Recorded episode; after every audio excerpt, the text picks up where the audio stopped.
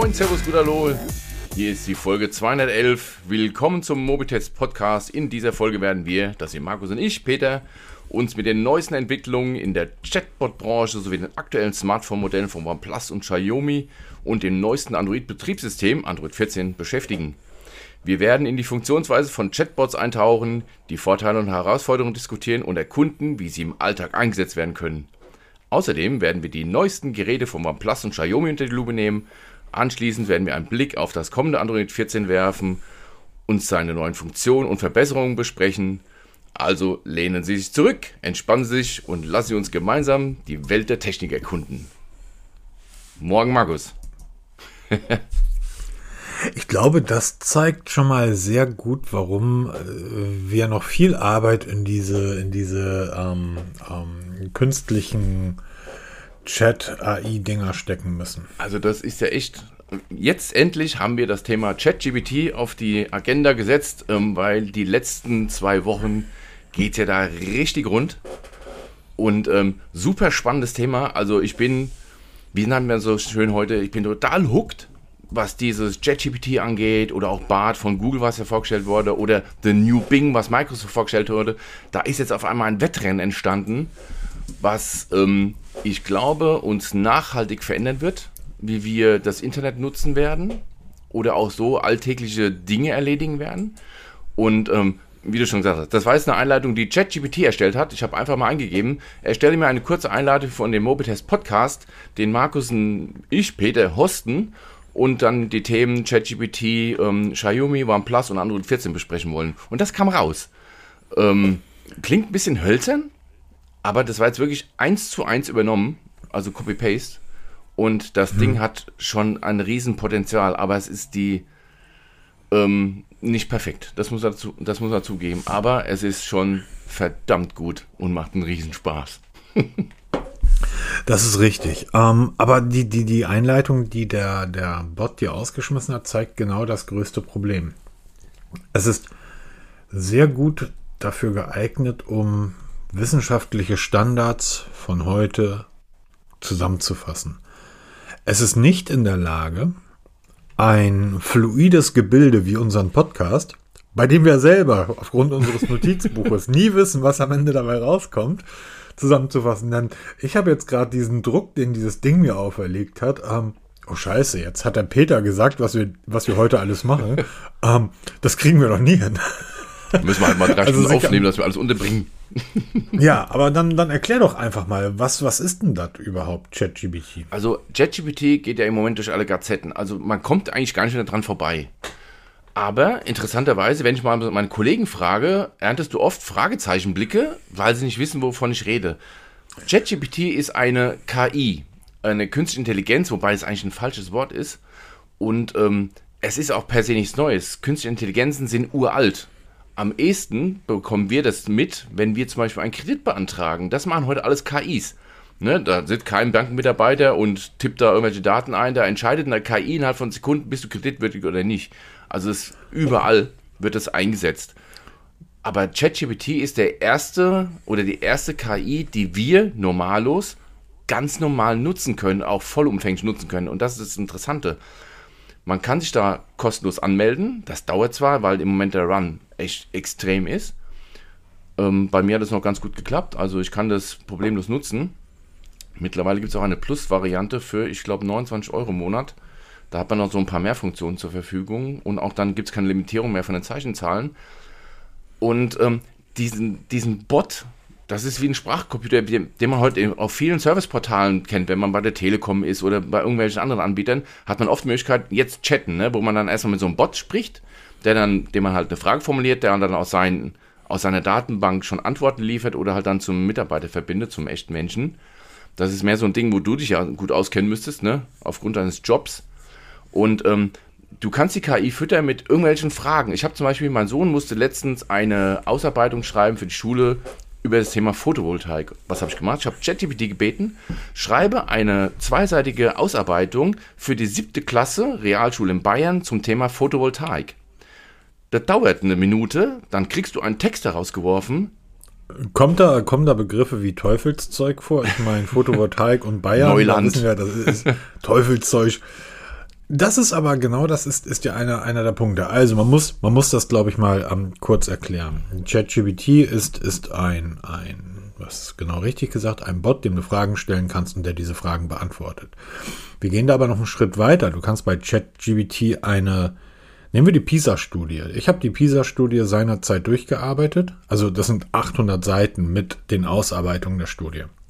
Und äh, du hast dann jahrelang in, in Talkshows bist du auf Politiker getroffen, meistens der CSU, die das Ding eben nicht durchgelesen haben und nur irgendeinen Quatsch wiedergegeben haben, den ihnen jemand zusammengestellt hat. Diese Zusammenstellung kann ChatGBT machen. Du kannst also diese Studie nehmen und sagen, erklär mir in kurzer Zusammenfassung, was steht in der PISA-Studie auf 800 Seiten. Dann ist diese KI in der Lage, die Kernpunkte eines Themas herauszufiltern und die dir so aufzubereiten, dass du es A verstehst und B nicht den ganzen, ich sag mal, den ganzen Wind nebenbei nicht lesen musst. Ähm, das ist allerdings im Bereich der Wissenschaft immer nur der Status quo. Stell dir vor, du bist im, das heißt, diese KI ist nicht in der Lage zu lernen, sondern sie ist nur in der Lage, das Wissen, was zurzeit durch Internet schwirrt, zu ranken, sich selber zu sagen, das ist relevant, das ist irrelevant und daraus dann eine Antwort zu generieren. Stell dir vor, du bist im 13. Jahrhundert und fragst ChatGBT im 13. Jahrhundert, erkläre mir die Erde.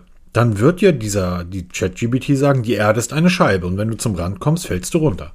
Weil das war damals gängige wissenschaftliche Meinung. Das heißt, diese KI ist nicht in der Lage, weiter zu denken. Die kann nämlich überhaupt nicht denken, sondern sie nutzt nur Daten, die im Internet sowieso durch die Gegend schwirren und versucht daraus ein Excerpt zu ziehen, also eine Zusammenfassung. Genau, das ist nämlich auch der größte Unterschied von ChatGPT zu BART, was, wozu wir später kommen von Google, weil Googles BART ist zum Beispiel direkt ans Internet angebunden. ChatGPT hat eine Datenbank, die bis Ende 21 reicht. Das heißt, aktuelle genau. Themen werden da nicht berücksichtigt. Und wie du es schon sagst, nur was reingesteckt wird, kann auch wieder rauskommen. Also das Ding hat keinen Lernprozess. Ähm, Genau. Ähm, es kann nur mit dem leben, was es bekommt. Und bei uns Feuerwehr gibt es einen ganz einfachen Satz: Schickst du Scheiße, kriegst du Scheiße.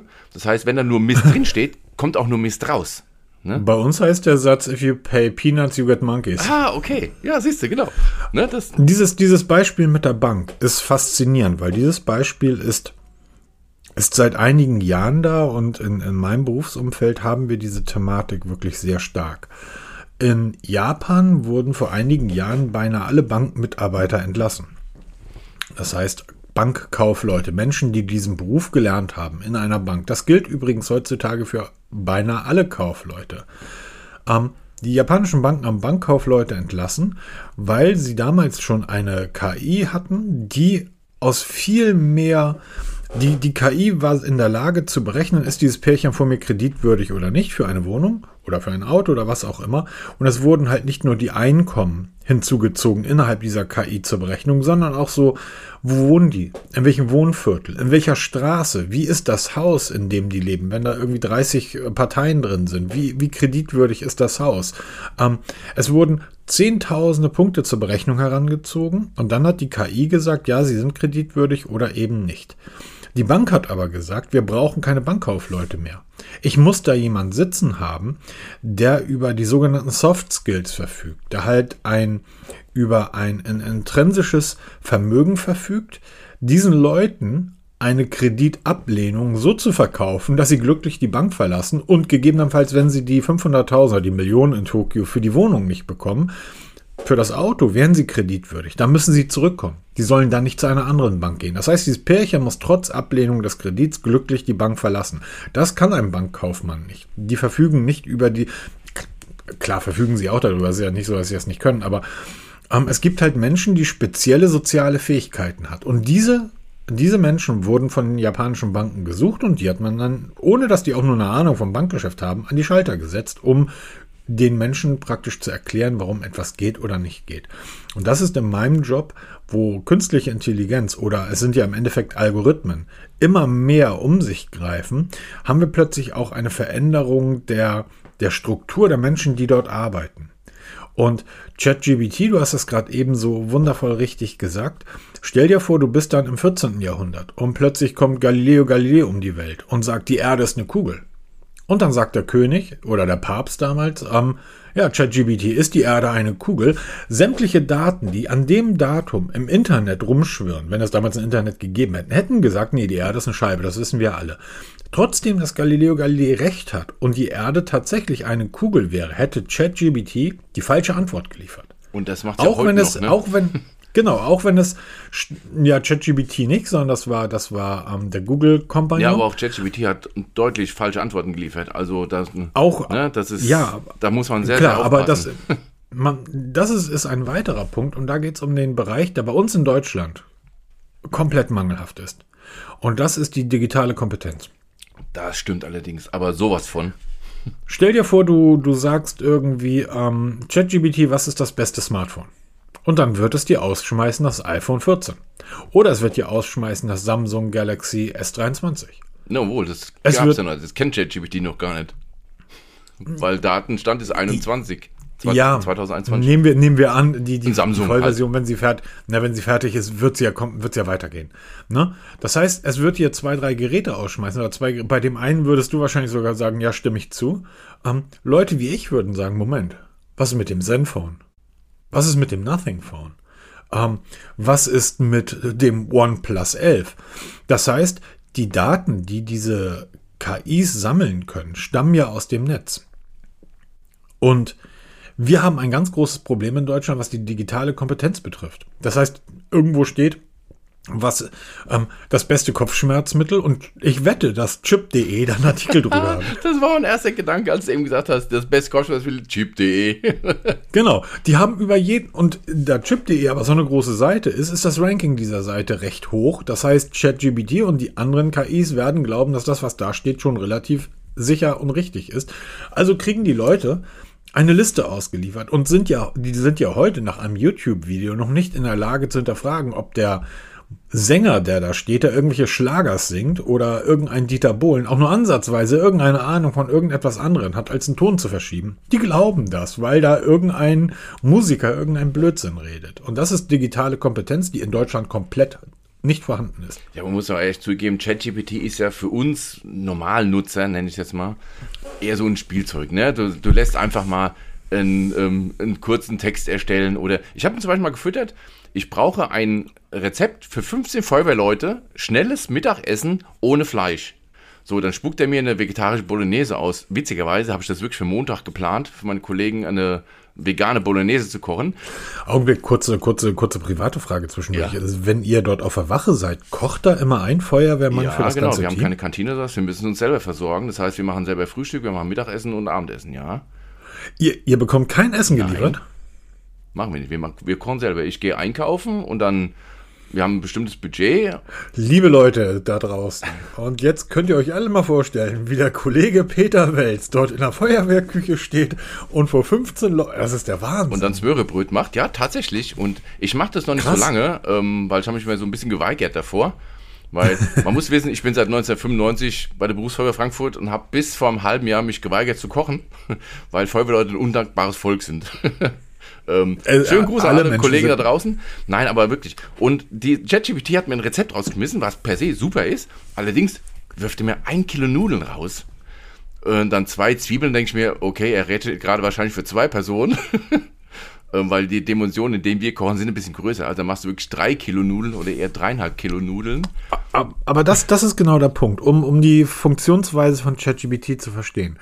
Ähm, Microsoft, und jetzt kommt Microsoft ins Spiel, weil Microsoft hat ChatGPT nicht gekauft, aber die sind dort Partner. Sie haben insgesamt mittlerweile 10 Milliarden, ja, 10, 10 Milliarden, Milliarden, investiert in ChatGPT. ChatGPT als wird ähm, in Bing auflaufen. Ist schon da Das sogar. Neue, ich hab's, ich hab's auch bei mir. Es ist total geil. Das neue Verlinke ich Bing, mal. das also heißt, das ist ein ganz normaler Link, den kann man sich angucken. Man ist zwar jetzt auf der Warteliste, bei mir hat es jetzt einen Tag gedauert, bis ich dann rangekommen bin. Ich hatte es sofort. Ich hatte es Und, sofort. Das ähm, war total geil. Dann hast du wirklich eine neue Startseite, nennt sich auch jetzt bezeichnenderweise New Bing. Und dann kannst du mit ChatGPT direkt schreiben. Also musst du dich erst nicht in ChatGPT einloggen, da brauchst du nicht. Das ist direkt integriert und das funktioniert genauso gut. Also ähm, verlinke ich unten. Es ist wie die Google, es ist wie die Google-Suche, nur eben, dass du auf die Antwort, wie hoch ist der Eiffelturm, eine kontextualisierte Antwort bekommst. Das heißt, du bekommst nicht mehr Links aus. Wobei, jetzt muss man natürlich sagen, bei Google ist das bei Themen wie hoch ist der Eiffelturm ja genauso. Das heißt, auch bei Google bekommst du schon immer, die ganze Zeit in den letzten Jahren, ähm, eben auch nicht stumpf links ausgeschmissen, sondern aus dem oberen Bereich der Suche, wo dann Fotos vom Eiffelturm auftauchen, wo auch in so einem Kasten die Höhe angezeigt wird und, und, und. Also das kann die Google-Suche auch. ChatGBT geht aber grundsätzlich weiter und ballert die halt nicht links raus, sondern gibt dir die Antwort wie in einem Gespräch. Das heißt, du fragst, wie ist der Eiffelturm, du kriegst eine korrekte Antwort. Und dann kannst du weiterfragen. Das heißt, es, es kann ein Dialog sich mit einer Maschine entspinnen über dieses Thema. Dieses, dieses Essen-Ding, das hat, das hat Microsoft ja gezeigt auf der, auf der Keynote oder Vorstellung von ChatGBT letzte Woche. Da haben sie ja die Frage gestellt, und das ist dann faszinierend, ähm, Erstell mir einen Essensplan für eine Woche und achte darauf, dass ich keine Hülsenfrüchte oder andere Sachen zu mir nehmen darf. Und dann hat ChatGBT einen Essens- oder Ernährungsplan für eine Woche rausgeschmissen. Das sollst du zum Frühstück essen. Du gibst eine Kalorienzahl und ich möchte nicht mehr als 1000 Kalorien irgendwie aufnehmen. Dann kriegst du halt einen ein Essensplan ausgeworfen für die ganze Woche. Das, dein, das sollst du frühstücken, Mittagessen, Abendessen und so weiter und so weiter. Und du kannst dann, nachdem du das hast, kontextuiert hin sagen, okay, jetzt erstell mir daraus eine Einkaufsliste und glieder die nach den Supermarktregalen oder nach den, nach den, nach den Kaufgruppen. Also Obst, Obst, Gemüse, Gemüse, damit du halt nicht immer, auch das funktioniert wunderbar. Und du kannst auch dann die Rezepte im nächsten Schritt anzeigen lassen. Ne? Also das genau, du kannst es genau. kontextuiert, genau. kannst du es dann wirklich weiter bearbeiten und immer weiter verfeinern. Auch wenn du zum Beispiel jetzt, du bist Vorstand in irgendeinem Verein und willst, musst eine Rede schreiben, dann kannst du den, den ersten Entwurf weiter verfeinern, indem du sagst, bestimmte Personen da drin markieren, die dann halt 25-jährige Mitgliedschaft oder so ein Kram. Und das kannst du immer mhm. weiter bearbeiten. Und das ist das Genial an ChatGPT. Ne? Also das ist faszinierend ohne Ende. Ja, absolut. Und ich finde es wirklich faszinierend, aber. Das große Aber? Ähm, Wir sind immer am Anfang der Entwicklung. Ähm, du hast, wir haben auf Mobitest so Bestenlisten, ne, wo du sagst, das sind die besten Over-Ear-Kopfhörer. Ja, die gerade überarbeitet wird. ja, aber das kannst du doch sein lassen. Weil, warum machst du das? Liest ja eh keiner mehr in Zukunft, weil die Leute fragen ChatGBT, dann kriegt er eine Liste rausgeschmissen und das war's. Das heißt, die, die Art, wie Medien sich in Zukunft finanzieren, wir finanzieren uns nicht. Aber ich rede jetzt von Spiegel Online, ich rede von Chip, ich rede von, von all den großen Seiten. Ähm, wo sollen deren Leser herkommen? Also wir haben uns ja dran gewöhnt, seit, seit vielen, vielen Jahren, dass das Internet kostenlos ist. Ne? Und ich gehe auf Spiegel Online und kann dort Artikel lesen. Ich gehe auf kicker.de und kann dort Artikel des Kickers lesen. Kostenlos, es kostet mich nichts. Normalerweise müsste ich aufstehen, mir eine Hose anziehen, zum nächsten Bahnhofskiosk laufen, mir einen Kicker kaufen, 5 Euro auf den Tisch legen, nach Hause gehen, dann würde ich mir den Kicker durchlesen. Das kann ich jeden Tag mit frischen Artikeln völlig kostenlos von zu Hause machen. Sämtliche Finanzierungsmodelle, also die, diese Art der, des Konsums von Medien im Internet, ist für uns als Leser zumeist kostenlos. Jetzt müssen die Anbieter ja, irgendwie, die müssen ja die Journalisten bezahlen, die müssen die Büroräume bezahlen, die müssen übrigens, was die meisten Leute vergessen, das Hosten der Daten bezahlen. Es ist eben nicht kostenlos, seinen Artikel irgendwo auf einem Server liegen zu haben. All das muss ja finanziert werden. Und die Medienhäuser weltweit haben bisher noch keinen Weg gefunden oder keinen guten Weg gefunden, um ihre, ihre Arbeit monetarisieren zu lassen. Das ist ein stetiger und riesiger Kampf. Es läuft alles über Werbung.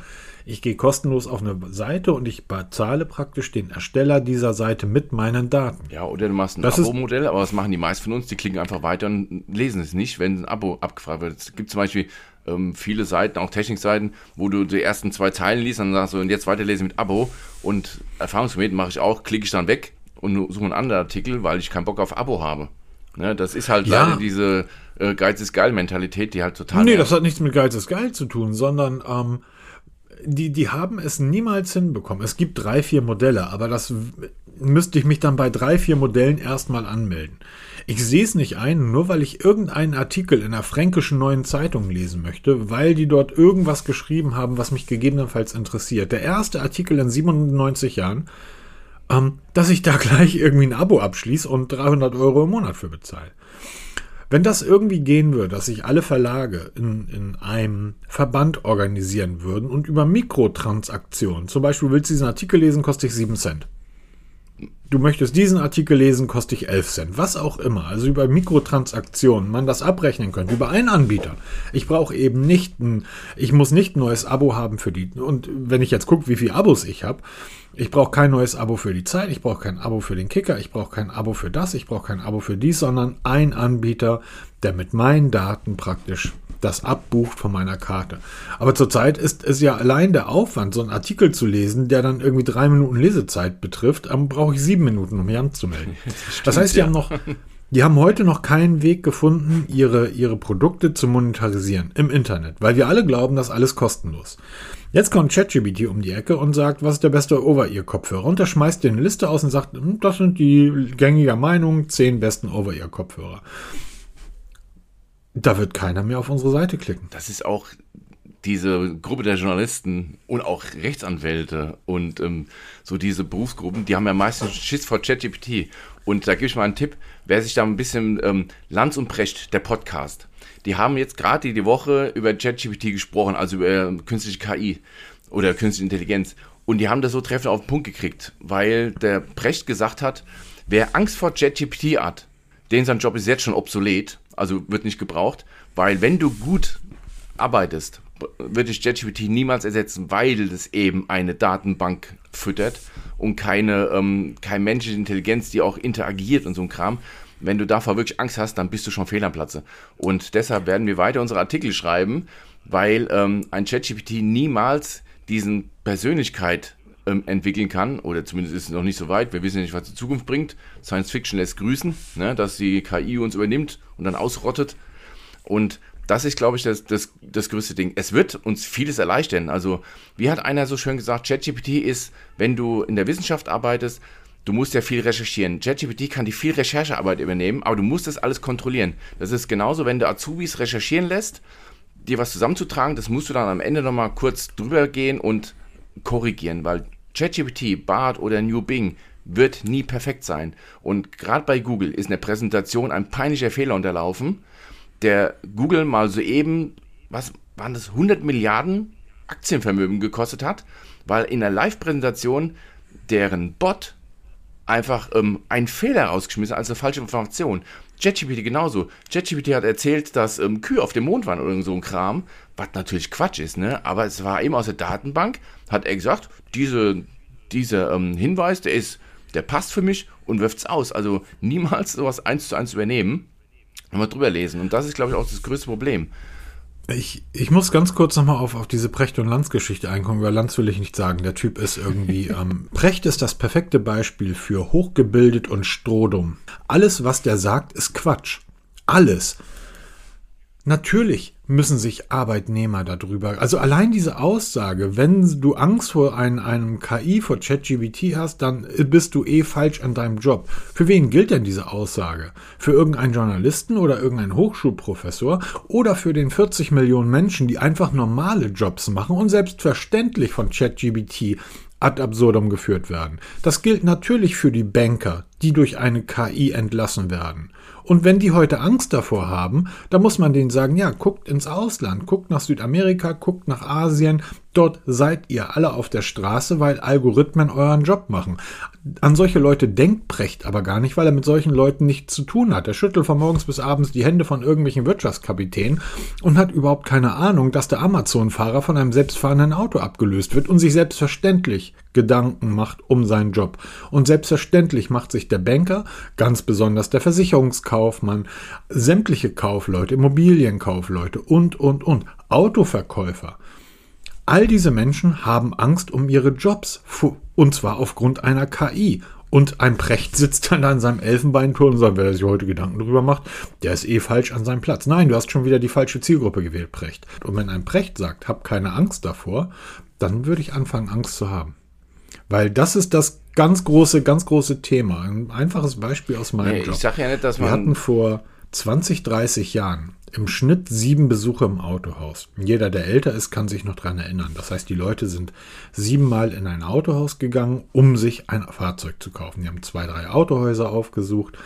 Dann sind sie reingegangen und haben mit dem, mit dem Verkäufer gesprochen. Dann sind sie nochmal mit ihrem Partner, Partnerin gekommen, mit den Kindern. Dann haben sie eine Probefahrt gemacht und so weiter. Es waren halt sieben Besuche im Schnitt.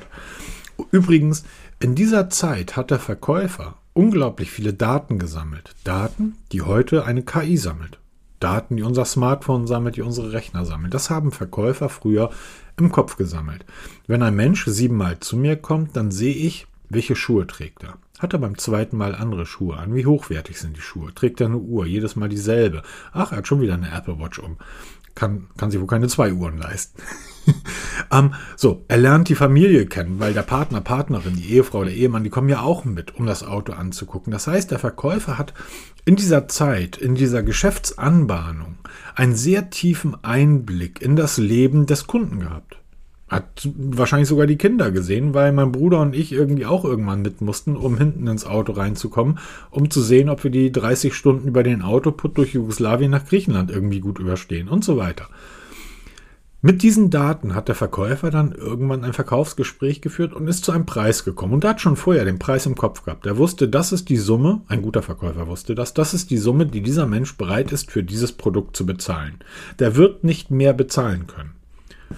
Diese Daten haben wir heute nicht mehr, weil wir haben heute im Schnitt 1,3 Besucher im Autohaus. Das heißt, ein Kunde kommt 1,3 Mal in ein Autohaus. Das heißt, ein Kunde kommt rein und entweder kauft er, er wird nie wiederkommen. Wir werden das aufgrund der KI auf unter ein Punkt bekommen. Das heißt, wir werden irgendwann 0,7, 0,8 Besuche in einem Autohaus haben. Das heißt, wir werden mehr Autos haben, verkaufen, als die Leute überhaupt sich Autos anschauen. Du bist das perfekte Beispiel, Peter. Wo hast du dein Auto gekauft? Im Internet, ja. Wobei ich habe ja kein Auto wie gekauft, oft, wie oft, gemietet. Egal. Aber ich habe es Das nur im ist ja- Internet, das, ne? Pass auf, pass auf, nochmal. Du hast es ja nicht nur gekauft, du hast es gemietet. Wie viele Verkäufer haben wohl daran partizipiert an deinem Kauf? Keine Ahnung, ich habe nie einen gesehen. Eben, keiner. Es ist, es ist praktisch zwischen Hersteller und Anbieter, in dem Fall die, dem, dem Vermieter, der Leihfirma. Du hast das Ding ja über diese, ich glaube, 24 Monate. Ja, zwölf Monate ist das, ja. Zwölf Monate Kurzzeitmiete, was ja heute ein sehr gängiges Geschäftsmodell ist, aber dadurch hast du den Verkaufsprozess, du hast den Verkäufer komplett rausgenommen. Du bist also ins Internet gegangen, hast, gegoog, hast gesucht, gegoogelt, heute würdest du wahrscheinlich bingen oder vielleicht sogar ChatGPT fragen, hey, ich möchte ein Elektroauto haben, nicht zu teuer und ich möchte das gerne ein Jahr fahren, ohne dass irgendwelche Folgekosten auf mich zukommen. Und dann schmeißt dir ChatGPT ein paar Antworten raus. Und dann siehst du da sofort die Preise und denkst, das hört sich gut an, das Auto ist okay, klickst du drauf, wickelst den Kauf ab. Autoverkäufer unter uns bis vor drei, vier, fünf Jahren, jetzt nur unter uns beiden, hört ja keiner zu. Ich habe Prämien gesehen für Fahrzeuge. Ein einzelnes Fahrzeug, 80, 90.000 Euro wert. Da werden Prämien oder wurden früher Prämien an den Verkäufer von 5, 7, 10.000 Euro bezahlt. Das fällt heute alles weg. Und da sitzt ein Precht da und sagt, naja, aber wer sich heute Gedanken darüber macht, irgendwie, der, der macht seinen Job nicht richtig. Nein, diese KIs wird unser komplettes Wirtschaftssystem umstellen. Ja, das ist auch das, worauf ich eigentlich hinaus wollte, dass du eigentlich das Problem hast, dass wir schon wieder mehr Panik vor dem Ding haben, als na, Ehrfurcht vielleicht nicht, aber die Chancen, die sowas bietet, ne, um eben so Alltagszeug zu erledigen. Auch so ein Beispiel, JetGPT ist in der Lage, Excel-Formeln auszuwerfen. Du möchtest von Zeilen A1 bis A12 möchtest du ähm, Zufallszahlen oder Zufallsnamen geredet haben und dann noch was weiß ich schon Kram. Und JetGPT schmeißt dir wirklich eine komplette Formel oder sogar ein Skript aus, wie du diese Funktion ähm, per Copy-Paste dann ähm, realisieren kannst. Ich denke vielmehr, dass wir dürfen keine Angst haben. Und das ist so typisch deutsch, dass wir, da kommt was Neues, wir haben Angst. Ne? Das macht unsere Jobs kaputt, das nimmt uns alles weg hier, das, das übernimmt uns, das tötet uns am Ende.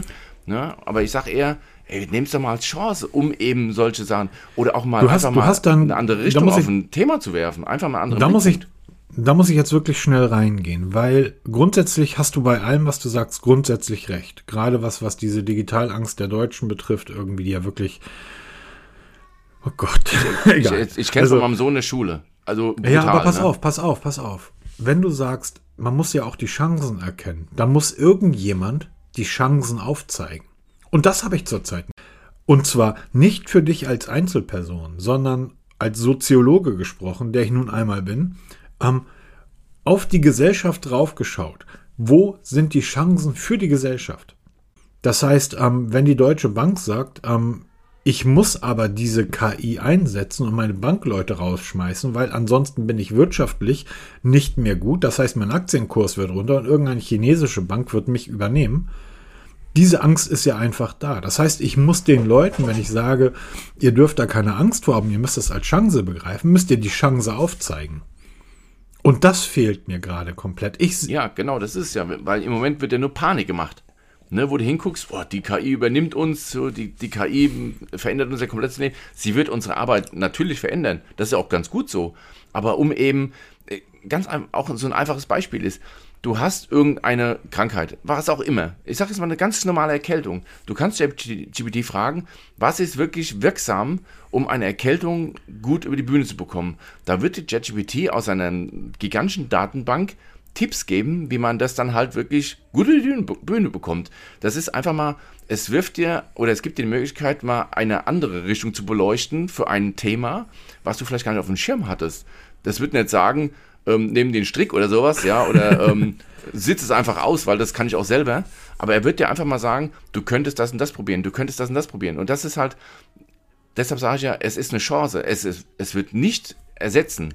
Ne? Es wird nicht die Konversation, so wie wir es jetzt machen. Also du wirst mit so KIs in absehbarer Zukunft nicht so Kon Konservation, Konversation betreiben, wie wir es jetzt hier, wie wir am Telefon machen, ne? Oder mit einem Gegenüber. Du kannst mit ihm so ein bisschen schreiben, das ist ganz lustig, macht echt Spaß, ne? Aber irgendwann sitzt er dann davor, ja, was mache ich jetzt? Ne? Da geht auch, jetzt im Moment wird halt viel gespielt, aber es muss sich erstmal etablieren und da musst du halt wirklich sagen, Leute, das Ding wird uns nicht töten wie irgendwas im australischen Busch, ja, was uns da sich bewegt, will uns töten. Es ist einfach eine Chance, wo wir einfach was vereinfachen können, vielleicht auch verbessern können. Und wenn es eben nur ist, ähm, schickt mir ein Rezept oder einen Wochenplan fürs Essen, ne, dann hat das Ding doch schon geholfen, hat mir einen Haufen Zeit gespart. Das ist richtig, aber der Ernährungsberater, der damit seinen Lebensunterhalt verdient wird. Der, der wird dann natürlich arbeitslos. Genau. Ne? Und ähm, der Versicherungsangestellte wird arbeitslos. Ähm, der bei der Krankenkasse arbeitet, wird arbeitslos. Ähm, die Leute in der Bank werden ihre Jobs verlieren. Nebenbei. Ähm, etwas, was gar niemand so richtig auf dem Plan hat. Der Kahn hieß er damals. Also die Deutsche Bank hatte so 2013, 2014 eine Doppelspitze. Die hatten zwei Geschäftsführer, zwei CEOs und einer davon war Kahn. Ich glaube, der ist neulich erst gestorben, irgendwie vor einigen Monaten. Und ähm, Kahn wurde nach dem, nach dem Finanzkrise 2008, wurde also 2012, 13, weil die Deutsche Bank hat die Finanzkrise ja mit ausgelöst. Würde jetzt zu weit führen, warum? Egal. Und wurde gefragt, was die Deutsche Bank dafür Lehren draus gezogen hat und welche soziale Verantwortung die Deutsche Bank der Gesellschaft gegenüber hat. Dann hat der Kahn gesagt, ähm, weil damals war wie das Investmentbanking wuchs wieder, dann hat er gesagt, ja Leute, ihr müsst aber eins verstehen. Ähm, wir haben eine unglaublich hohe gesellschaftliche Verantwortung. Ich habe für 50 Prozent meiner Belegschaft, die Deutsche Bank hatte damals 110, 120.000 Mitarbeiter. Ich habe für die Hälfte meiner Mitarbeiter im Moment keinen Job. Algorithmen und KI machen den Job, den meine Mitarbeiter heute machen, schneller und besser und fehlerfreier. Wir reden hier von 2012, das ist zehn Jahre her. Da hat er das schon gesagt. Er sagt, meine Verantwortung als Chef dieser Bank ist, ich müsste eigentlich 50.000 Leute auf die Straße setzen. Nur was stellen Sie sich vor, was dann in Deutschland los wäre? Soziale Verantwortung.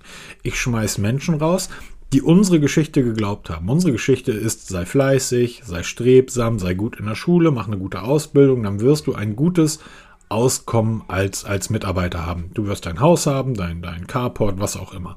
Wenn ich diese Leute, die diese Geschichte geglaubt haben, rausschmeiß, ist das was ganz anderes als, entschuldigt bitte diesen Ausdruck, wenn ich 50.000 Schleckerfrauen entlasse. Das heißt, ich habe diese Leute bei mir behalten, obwohl ich sie mir nicht leisten kann. Heute, Stand heute, hat die Deutsche Bank nur noch 80.000 Mitarbeiter. Das heißt, die haben 40.000 Leute mal so eben im Laufe der Jahre über Altersteilzeit und so weiter abgebaut.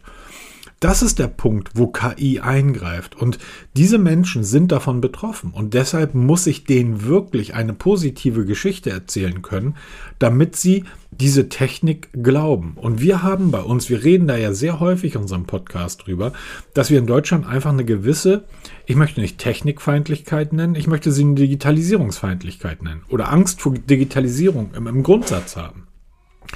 Ja, das ist absolut. Wenn ich, gebe ich dir absolut recht. Wenn ich an einem alten Ford Sierra Cosworth Rennauto das Getriebe kaputt ist, ich garantiere dir, da stehen sofort drei oder vier 60, 70-jährige Ingenieure, die mit, die mit Chirurgenbesteck ankommen und dieses Getriebe zerlegen und sich über jedes einzelne Zahnrad freuen. Bei deinem E-Auto das Getriebe zu zerlegen, Peter, ist relativ albern. Der hat kein Getriebe. Hat gar keinen. Eben. Das heißt, das heißt die Digitalisierung, die elektrische Fahrzeuge, Smartphones und so weiter sind ja heute schon, sorgen ja heute schon dafür, dass wir in einem handwerklichen Industrieland, unsere Industrie ist ja wirklich aufs, aufs Handwerk ausgelegt, aufs das Tun, auf das Machen, ähm, einfach, einfach die Jobs wegfallen und die Leute arbeitslos werden. Und ChatGBT wird ein Teil dazu beitragen. Und das ist die Angst. Und ich vermisse, und aber da kommen wir gleich bei OnePlus zu, ich vermisse die positive Erzählung von einem Unternehmen wie in dem Fall auch Microsoft, die ja mit ChatGBT zusammenarbeiten, aber auch von Google. Ich vermisse die positive Geschichte für Länder wie Deutschland. Das interessiert die aber gar nicht. So, die, die 80 Millionen Menschen hier, ähm, es gibt Smartphone-Hersteller, die verkaufen seit fünf Monaten hier keine Smartphones mehr und Keiner merkt's. A, es merkt keiner, weil Smartphones eh Teufelzeug ist und B, es interessiert den Hersteller überhaupt nicht. Ob ich jetzt in Deutschland verkaufe oder nicht. Wir haben dort einen Markt von 80 Millionen Leuten, die Hälfte davon nutzen ein iPhone und die andere Hälfte nutzen Samsung. So. Und das, das ist, ist, ist das, was ich vermisse. Ich vermisse wirklich die große positive Erzählung. Wo kann mir dieses Ding in meinem Leben abseits von einem Ernährungsplan oder einem Essensrezept, was du dir wahrscheinlich schneller gegoogelt hättest, als ChatGBT da eine Minute drüber nachdenken zu lassen. Aber er liefert Ideen. Genau. Wo ist aber, wo ist aber die, die, ähm, die, die positive Erzählung? Interessant ist, dass Google von ChatGBT, kann man sagen, kalt erwischt wurde. Aber hundertprozentig. Also, Aber Google doch nicht. weil Sundar Pichai noch vor kurzem gesagt hat, das dauert alles noch ein bisschen. Ähm, sie, Google ist dran. Wir wissen alle, dass Google seit Jahren an künstliche Intelligenz forscht. Die haben ja Dutzende Revisionen vorher, vor BART, was jetzt offiziell ge- vorgestellt wurde, gebracht. Die haben ja die, die dollsten Namen. Und ähm, auf einmal kam ChatGPT, hat eine Riesenwelle ausgelöst, die, über die wir halt jetzt gerade sprechen. Und dann kam noch plötzlich Microsoft in die Ecke, die das dann schon integriert haben. Also wir können das jetzt schon nutzen, das New Bing. Ja. Ne, zwar eingeschränkt als Beta, aber es funktioniert schon. Der hat es einfach musste- verstanden, oder? Also das musst du ja auch erstmal haben, dir ein, ein Produkt. Man fragt sich ja immer, was machen so CEOs den ganzen Tag? Genau das ist einer der Punkte. Du siehst ein Produkt, was bei einem Mit Mitbewerber, was neu auf den Markt kommt und du musst sofort verstehen, wie kann ich dieses Produkt für mich nutzen und was wäre es mir wert, wenn ich das für mich nutzen kann oder für mein Unternehmen? 10 Milliarden? Ja, alles klar, räume ich frei die Kohle und, und Genau, anstatt sie selber hinzusetzen und irgendwas Halbgares zu produzieren, haben sie sich einfach mit eingekauft, um diese, diese Funktion zu nutzen. Und Google ähm, war halt a bit late to the party, wie man so schön sagt. Die wurden, wie du so richtig sagst, eiskalt erwischt. Und sie mussten plötzlich wirklich von jetzt auf gleich das Ding öffentlich machen. Und es gibt Gerüchte, dass Sundar Pichai in ein Meeting gegangen ist letzte Woche oder vorletzte Woche und hat gesagt, wir müssen jetzt online gehen. Und die Entwickler, die, die Hände über den Kopf zusammengeschlagen haben und gesagt, äh, Moment, das geht nicht. Und so ist auch dann die Produktvorstellung abgelaufen. Ich habe sie mal, ja, ich habe sie mir in so eine Kurzfassung angeguckt. Und Hast du dir, Du hast du dir die BART Keynote in einer Chat-GBT-Zusammenfassung angeguckt? ja, so in etwa, ja. Da, kam dann Fatal Error. Nein, aber das ist wirklich interessant. Und du siehst wirklich, dass diese Präsentation in kürzester Zeit zusammengestückelt wurde, völlig lieblos und weil die wirklich damit überrascht waren und dann passieren halt eben solche Fehler, weil das war live, es war nicht voraufgezeichnet, es war live, weil sie keine andere Chance hatten und das Problem ist jetzt, das Google Bart kannst du noch nicht nutzen. Es wird im Moment nur getestet an, wie nennen sie es, Trusted Tester, ne, ein ganz, ganz enger Personenkreis. Also bis das mal wirklich öffentlich rauskommt, für uns nutzbar, das wird noch dauern. Andererseits, um das wieder ins Positive zu ziehen, sage ich, Google hat eine ganz besondere Verantwortung gegenüber ChatGPT. OpenAI, das ist die Firma hinter ChatGPT, ist so ein Startup. Gibt zwar schon etwas länger, aber ist halt so gesehen noch ein Startup. Die dürfen sich viel erlauben. Google, weil das mittlerweile in unseren Duden mit eingewandert ist, dieses Wort googeln, darf sich solche Fehler eben nicht erlauben. Das war das Peinliche bei der Präsentation, die den Aktienkurs halt, halt wirklich nach unten gedrückt haben.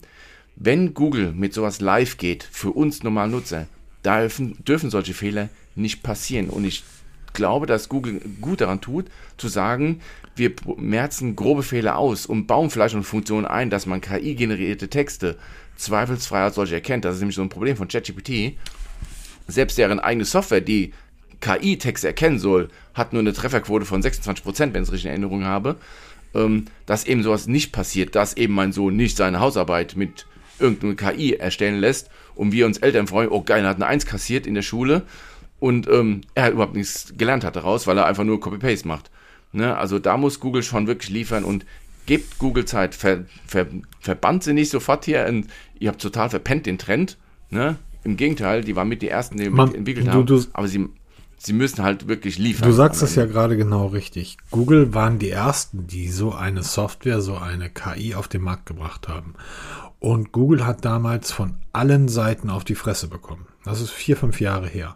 Das war so die Zeit, wo Google Glass auch irgendwie um die Ecke kam. Da hat Google den ersten ähm, generierten Sprachassistenten vorgestellt, der damals ähm, ähm, schon sehr, sehr weit und sehr gut war und wirklich jeder, jedes Medium hat auf Google eingeprügelt.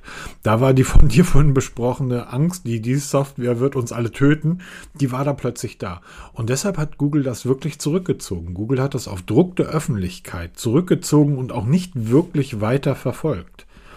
Zumindest nicht im Vordergrund. Im Hintergrund haben sie es weiterentwickelt. Im, im, Hintergrund haben sie es weiterentwickelt. Und das sind ja auch, genau. das ist ja auch der Grund, warum der Google Assistant allen anderen Assistants so haushoch überlegen ist. Denn eine Sache muss man ja auch mal sagen. Guten Morgen, Apple, aufgewacht? was, was macht ihr eigentlich? Ach, ihr baut ein iPhone aus Titan. Ja, super. Alter, ich habe diese Woche Gespräche mit Apple-Fans gehabt. Alter Verwalter. Alter Verwalter. Ernsthaft. Jedenfalls, Google hat das nach hinten geschoben. Und jetzt sind sie plötzlich wirklich, und das wundert mich, weil, sorry, du bist heute als Hersteller nicht in der Lage, dein Smartphone-Prototyp mal irgendwie für sechs Monate unter der Decke zu halten. Ähm, aber ChatGPT AI schafft so etwas für Jahre und kommt jetzt damit raus und plötzlich hat es keiner gewusst. Also das finde ich total skurril, wie das dann doch geht, oder? Ja die Zukunft wird echt spannend und gerade dieses Gebiet mit künstlichen Intelligenzen, weil das ist ja wirklich der Anfang, zumindest was wir jetzt so vordergründig sehen. Und das wird eine riesige Entwicklung nehmen. Man denkt nur an die Smartphones, was sie in zehn Jahren an Entwicklung hinter sich gebracht haben. Und genauso wird es mit den Dingen auch passieren. Und ähm, wer weiß, es, inwiefern sich das dann etabliert bei wir, uns. Wir haben ja immer mal wieder Doktorarbeiten, die ähm, den Leuten weggenommen werden. Eigentlich fast immer aus der konservativen Bubble weil das eigentlich ja immer Rich Kids sind, die sich die Doktorarbeiten schreiben lassen. So. Und die sind immer weggenommen worden, weil dort, also wurde gesagt, die ist fehlerhaft, die ist falsch, weil dort ähm, Zitate und Quellennachweise falsch waren. ChatGBT macht das übrigens auch. Genau, und das ist ganz offen, weil es, es gibt keine Quellennachweise. Genau. Ähm, man nennt das dort Datenhalluzination. Und ähm, Quellnachweise sind zum Teil erfunden bei ChatGBT oder tauchen gar nicht auf. Und dieses Tauchen gar nicht auf ist dann gerade in Deutschland, bei dem, in dem Land der Digitaldeppen irgendwie bedenklich, ähm, weil du kriegst eine Antwort von einer Software geliefert und bist nicht in der Lage, diese zu hinterfragen, weil du gar nicht weißt, wie man etwas hinterfragt. So im Soziologiestudium die ersten anderthalb Jahre war nichts an, weil wir haben nichts anderes gemacht als Quellenprüfung. Wir haben anderthalb Jahre jeden verdammten Tag gelernt, was ist eine Quelle und wie überprüft man eine Quelle. Das ist ja auch der Grund, warum ich so den, den Precht einfach nicht ab kann, weil der genau das Gegenteil macht. Der einfach quellenlos und ansatzlos irgendetwas behauptet und ich jahrelang gelernt habe, äh, check your facts. Guck dir die Quellen an. Ich kann ja nur, wenn ich einen Artikel aus der FAZ nehme und einen Artikel aus der Taz und die beiden zusammenwerfe, dann werde ich der Wahrheit ein Stück näher kommen.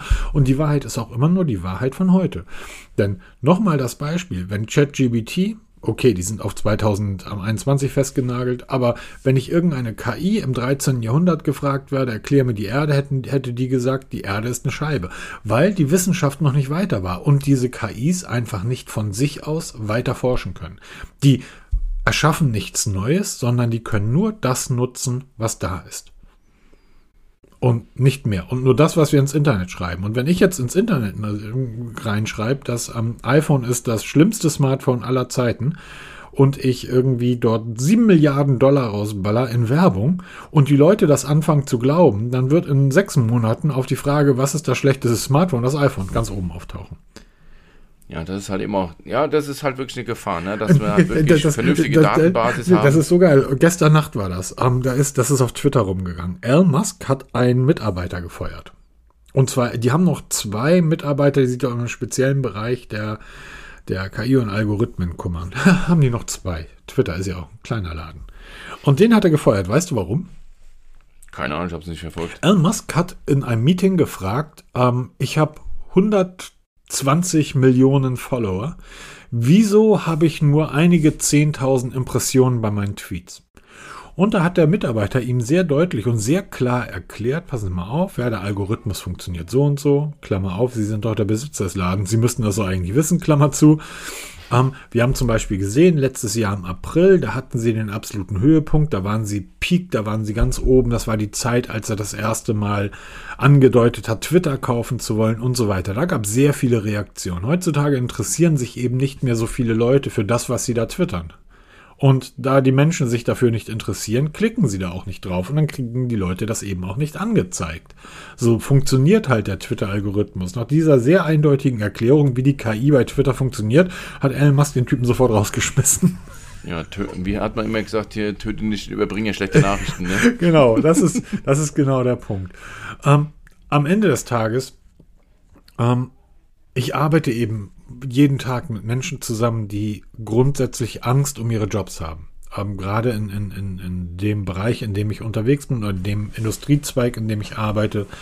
Kein Zweig ist so von der Digitalisierung betroffen wie dieser Zweig. Das liegt aber auch daran, weil die Hersteller ähm, in Deutschland, nicht auf der ganzen Welt, sondern in Deutschland, jahrelang den, den Trend verschlafen haben. Das muss man ganz einfach sagen. Ich habe heute noch einen Kommentar in einer in einem Online-Magazin. Das Online-Magazin heißt autohaus.de, kann man gerne mal sagen.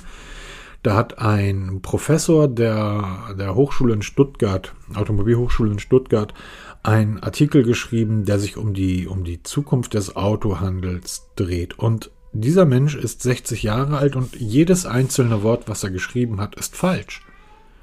Es ist ein 60-jähriger Mensch, der glaubt, der Automobil oder die Automobilsituation heute wird, ist genauso wie vor 20 Jahren. Und wenn ich mir heute anschaue in diesem Sektor, dass plötzlich Sony um die Ecke kommt und ein Elektroauto präsentiert, was man ab nächsten Jahr vorbestellen kann. Wenn ich heute sehe, dass ein Hersteller, wie war der Claim noch vor drei, vier Jahren? Ähm, äh, gut und günstig. Günstig oder einfach gut, Ford. Ne? Die haben Autos gebaut wie ah, den Focus okay. und den Fiesta und so weiter. Ähm, dass dieser sehr konservative Hersteller heute führend ist in der Telematics-Software, also in der Fuhrpark- und Flottensoftware, und dort eine Software seit einem Jahr vorgestellt hat und vertreibt, die meilenweit allen anderen voraus ist. Wenn ein Hersteller wie Fiat Fiat Punto, Fiat Panda.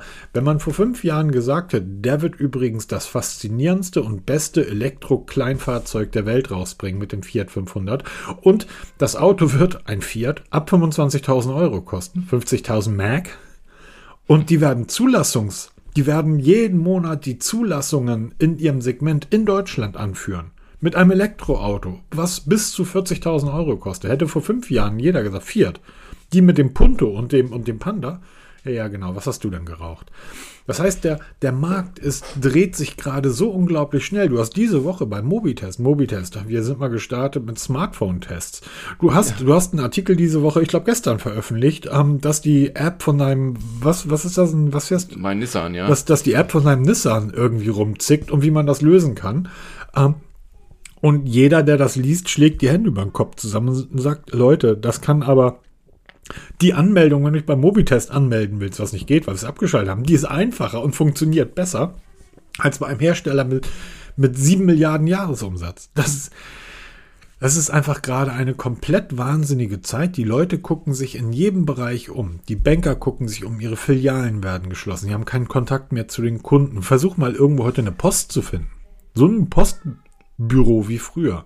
Ich war jetzt in Berlin, da standen riesige Postfilialen rum aus dem letzten Jahrhundert. Die gibt es auch noch in Hamburg. Da ist heute, sind da Wohnungen drin. So, die. Das ist ja mit den Banken ist ja genauso. Versuchen wir heute eine Bank zu finden, wo du mal problemlos Geld abheben Ja, warum kannst. auch? Das, warum auch? Du ja, doch genau. alles online. Es wird alles ausgedünnt und entweder werden die Gelder mal weggesprengt, dann bleiben sie auch weg. Ich, ne? Also das wird immer weiter ausgedünnt. Ich komme am Bahnhof in Berlin an und das Taxi, was da steht, ähm, ist ein ID4. Der Vorgänger vom ID5 VW Elektroauto. Ich dachte, na gut, super, rein da. Aber die erste Frage in Deutschland, bei jedem verdammten Taxi, was ist die erste Frage, die du stellst? Was kostet's? Nee, kann mit Karte zahlen.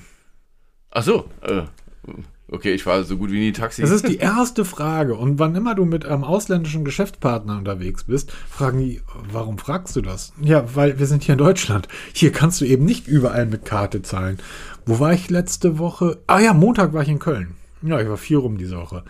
Um, ähm, und ich bin abends erst um irgendwie halb neun, neun angekommen. Und ich habe Hunger gehabt ohne Ende. Und genau, ich habe ähm, ähm, relativ dicht am Bahnhof in einem wirklich geilen Hotel gewohnt, war super und gehe dann raus und schräg gegenüber einen Italiener. Schon an der Tür steht, hier kannst du nicht mit Karte zahlen. Ich gucke auf mein Handy, gucke auf mein Google Pay und sag, hm, blöd.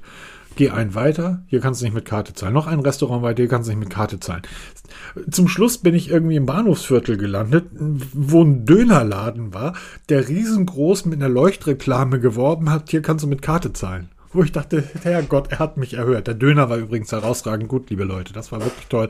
Aber das ist halt Deutschland, das ist Digitalisierung. Und ähm, deshalb sind diese, ich, ich möchte da nicht falsch verstanden werden. Ich bin selber ein, ein großer Befürworter dieser ChatGPT-Geschichte und dieser KIs. Ich, ich finde das alles super spannend und ich glaube, das wird aber auch meinen Job sehr verändern weil heute unterhalten wir für, für viele Hersteller noch Callcenter, das heißt im After-Sale-Bereich oder in der Technical Helpdesk. Du rufst an und landest dann bei einem Kollegen, der dir dann hoffentlich, aber eigentlich ja, nicht hoffentlich, sondern bei einem Kollegen, der dir dann sehr gut mit deinem Problem hilft und dich auch an die richtigen Stellen weitervermittelt.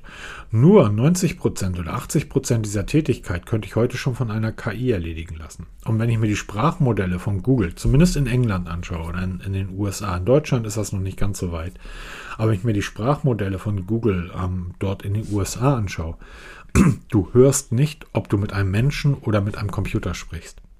Das war doch letztes Jahr bei der Vorstellung, ne, wo es dann der Friseurtermin, um, wo die KI stopp, von stopp, Google stopp. oder der, der, der Assistent. Stopp, das ist faszinierend, ne? oder? Das, ich finde das einfach phänomenal. Das. Ganze ist aber nicht letztes Jahr gewesen, sondern 2018, Peter. Das ist, oder 2018, pass auf, das ist vier, fünf Jahre her. Was weißt, meinst du, wie weit die heute sind? Das war 2018 schon fantastisch.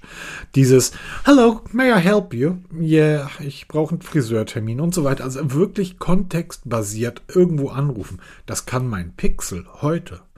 Mein Pixel geht so weit, dass wenn du an so einen Sprachcomputer kommst, ne, du bist irgendwo bei einer Behörde, wo du sieben verschiedene Auswahlmenüs hast und du rufst dann das fünfte Mal in Folge an, weil dir, nachdem du die sieben Auswahlmenüs durch bist, das Band dir sagt, alle unsere Ansprechpartner sind voll. Grüße gehen raus an die Deutsche Bahn. Unsere Ansprechpartner sind alle belegt. Bitte melden Sie, rufen Sie später wieder an. Grüße gehen auch raus an Vodafone.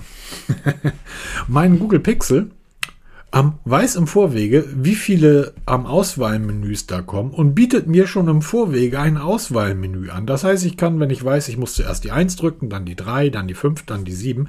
Ich habe unter der Tastatur eine Reihe von Buttons eingeblendet und dann drücke ich gleich 1, 4, 7, die, die ich halt schon zehnmal gedrückt habe und werde dann sofort an der richtigen Stelle rausgeschmissen. Ich hatte diese Woche auf Twitter ein, ein, zwei Diskussionen. Ich war gerade dabei, ein, ein Bild, was ich mal im Pixel in Berlin gemacht habe, wo mir so ein Pfahl vom Reichstag gestört hat. Den wollte ich weghaben. Ich habe ein Pixel, kann ich ja wegmachen. Ähm, wollte ich gerade online stellen, als ich irgendwie auf Twitter gestört wurde von irgendeinem, mit dem ich am Diskutieren war. Der sagte, das iPhone ist das, ähm, das beste und technisch weiteste Smartphone. Habe ich ihm gesagt, im Vergleich zu meinem Pixel 4a ist das iPhone Metallblock. Und, aber ich will ja nicht streiten. Sag mir doch mal, wo sind die großen Vorteile? Wo ist das iPhone einem Pixel technisch voraus? Im Hinterkopf, dass ich gerade einen Pfahl auf ein Foto wegretuschiere und dass mein, mein um, Screen Calling wunderbar funktioniert. In all diesen Software-Tricks, die das Pixel beherrscht. Da sagt, schreibt er als Antwort neun Jahre Updates. Was ist das denn für ein Feature? Das, das heißt, A, sind sechs Jahre Updates und B, ähm, was ist das denn für ein technisches Feature, dass ich Updates bekomme? Muss ich neun Jahre dasselbe Smartphone benutzen? Das hört sich für mich an wie Leben in der Hölle. So. Das soll eigentlich jeder Hersteller machen. Das soll kein Feature sein, das soll oder kein, ähm, keine technische Herausforderung sein, das soll normal sein. Und ich hätte ihm dann sagen können, naja klar, weil du kannst aber auch uralte Android-Geräte mit Lineage OS irgendwie weiter betreiben. Aber da wusste ich, mit dem brauche ich da gar nicht drüber reden. Eine weitere Sache, die aufgetaucht ist, die auch in dem Bereich der, und da interessiert mich mal deine Meinung. Ähm, und das war halt kein dummer Mensch, sondern ein, ein relativ kluger Mensch. Aber ein Apple-Nutzer. Das heißt Technik, nicht viel Ahnung. Der ist über eine Samsung-Werbung gestolpert. Ist ein Forensiker, der halt in dem Bereich der, der Forensik arbeitet und der ist über eine Samsung-Werbung gestolpert. Samsung hat in einem Werbeartikel erklärt, wie die AI, wie die KI der Kamera im Samsung S23 funktioniert. Und zwar so, wie Android-Kameras seit Jahren funktionieren. Das heißt, ich sehe, da ist ein, ich fotografiere ein Blatt. Eigentlich ging es um den Mond. Es gab ja vor Jahren mal, da hatten wir auch schon mal drüber gesprochen, Gerüchte, dass, es, ja. dass du ein Foto vom Mond machst und das ist kein Foto vom Mond, sondern das Bild wird aus dem Internet geladen. Huawei hat das mal gemacht, Samsung nie. Bei Samsung, als diese Gerüchte auftauchten, sind sofort diverse Techniker von allen technischen Publikationen losgegangen. Nee, ist bei Samsung nicht. Du machst ein Foto vom Mond, das Gerät weiß aber, das ist der Mond. Und das Gerät sieht ja, okay, wie ist das Umgebungslicht, wie ist die Dunkelheit, und dann ist eine KI darauf trainiert, zu sagen, okay, der Mensch, der dieses Foto macht, hat vom Fotografieren keine Ahnung. Sonst würde er nicht unser, versuchen, mit unserem Gerät den Mond zu fotografieren. Also helfen wir ihm mal. Wir schärfen hier die Seite nach, wir machen die Schattierung anders. Das heißt, die AI greift ein. Das sieht man ja auch sehr häufig bei, bei chinesischen Geräten, Huawei, Oppo und so weiter. Du fotografierst ein Blatt und das Telefon sagt dir, das ist ein Blatt. Und ändert dann das Bild. Also ändert die Einstellung, die Hardware-Einstellung der Kamera. Ähm, oder Samsung ist zum Beispiel, wenn du den KI-Assistenten einschaltest und du stehst auf einer Wiese und willst ein Foto machen, dann sagt dir die KI, naja, dreh die Kamera mal lieber andersrum. Also die großen Löcher nach hinten. Ne? Oder stell dich ein bisschen weiter links, dann machst du ein besseres Bild. Der Typ war jetzt, hat jetzt gedacht, dass das so funktioniert, dass dort ein Blatt ausgewählt wird und Samsung lädt praktisch Daten aus dem Internet hinzu. Und sein Tweet ging in die Richtung, hallo liebe Polizei, hallo liebe Jura-Bubble, ihr dürft keinem einzigen Foto, was mit einem Android-Foto, mit einem Samsung-Gerät gemacht wurde, mehr glauben. All diese Fotos sind fake und sind aus dem Internet runtergeladen. Das wird einen Riesenaufknall in der deutschen Justizszene geben. Und ich habe ihn gefragt, wie kommst du da drauf? Das frage ich mich auch gerade. Also das er, hat er hat gedacht, dass die AI genauso funktioniert, dass ich mache ein Foto vom Mond und ähm, ich lade dann ein perfektes Mondbild aus dem Internet und speichere es als mein Foto. So hat er, hat er das verstanden, was er da gelesen hat. Und ich habe ihn dann irgendwann gefragt, Kollege, du bist Apple-Nutzer, oder? Also das ist jetzt das erste Mal seit sieben, acht Jahren, dass du auf ein anderes Gerät als ein iPhone triffst und dich wunderst, was diese Geräte heute alles können.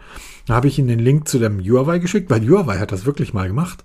Die haben wirklich aus ein Foto vom Mond gemacht und Huawei hat dann ein perfektes Mondbild aus dem Internet runtergeladen und dir praktisch als dein Foto präsentiert. Das macht Samsung nicht.